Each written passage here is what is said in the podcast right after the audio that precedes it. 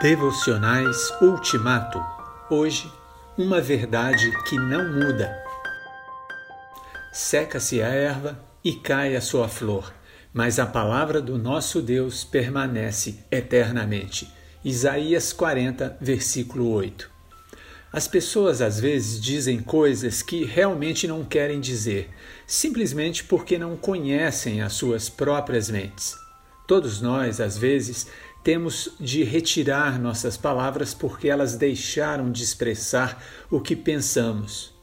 Às vezes, temos de engolir nossas palavras porque os próprios fatos as refutam.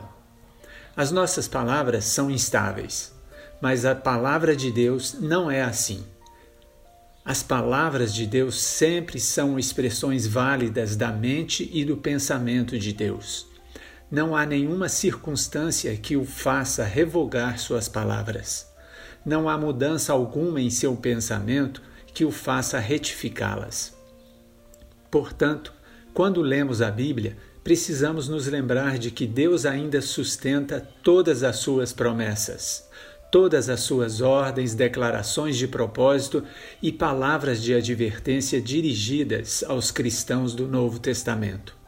Suas palavras não são relíquias da antiguidade, mas revelação eternamente válida da mente de Deus para o seu povo de todas as gerações, enquanto houver mundo. Nada pode acabar com a verdade eterna de Deus.